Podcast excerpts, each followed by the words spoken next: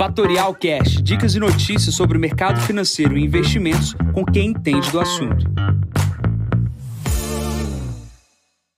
Bom dia, aqui quem fala é Jansen Costa. Vamos para mais Visão do Mercado. Hoje é o número 686, hoje dia 13 de março.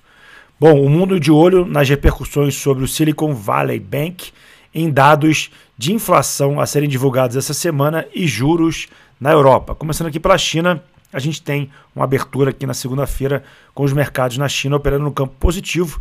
É, a visão lá local é que o primeiro-ministro tranquilizou uh, os mercados, informando sobre as questões das projeções econômicas que foram feitas uh, na semana passada serão mantidas e atendidas. Essa semana a gente tem a divulgação de vendas no varejo, produção industrial e a taxa de desemprego que serão divulgados na terça-feira às 23 horas. Nesse momento, o minério de ferro opera no campo positivo, 927 dólares, perdão, yuans, aqui subindo 0,32% na abertura do dia aqui na China. Plano para a Europa, a gente tem uma semana com a definição da taxa de juros pelo Banco Europeu uh, na quinta-feira, esse é o principal destaque, porém a Europa, assim como nos Estados Unidos, ficando de olho nas questões das quebradeiras possíveis dos bancos americanos. Né? Existe uma subsidiária do Silicon Valley Bank uh, na Inglaterra, uh, isso já foi de, de, dado como uh, possível venda para um banco inglês, porém, obviamente, qualquer repercussão negativa nos Estados Unidos com relação ao setor bancário pode ocasionar problemas na Europa.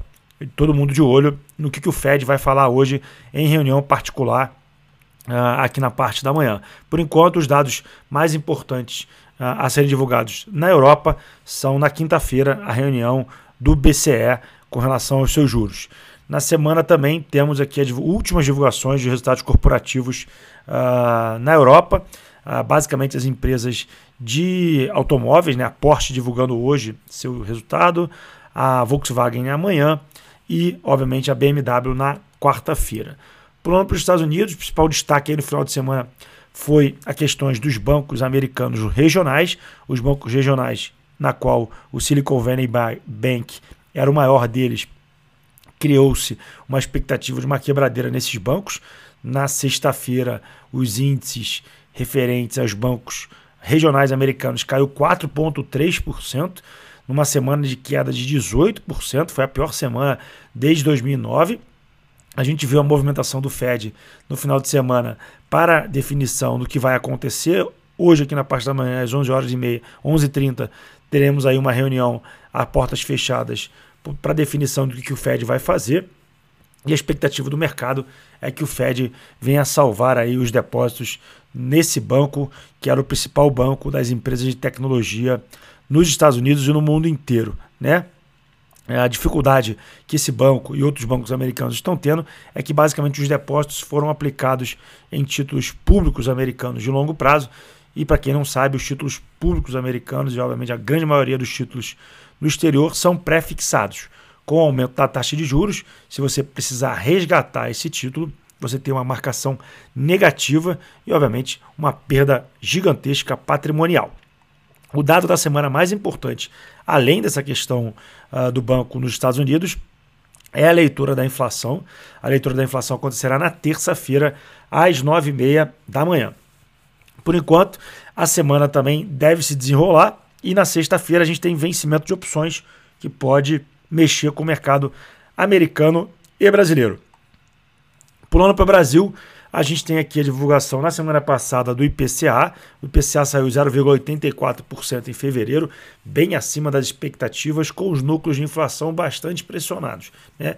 Esse dado mudou ali o humor dos investidores na sexta-feira com relação à curva de juros. As curvas de juros mexeram bastante, já tirando um pouco do, da, da previsão de corte de juros. Obviamente, a pressão com relação ao corte de juros vai acontecer no curto prazo, mas os dados de inflação seguem pressionados e isso gerou aí um, um lado negativo aqui no Brasil com relação às curvas de juros. Por enquanto, a gente tem um dado 0,84%.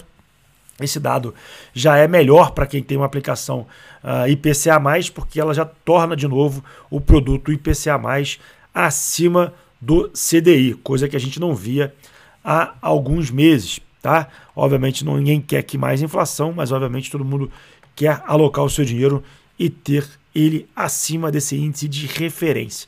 Hoje também muda a, o horário da B3.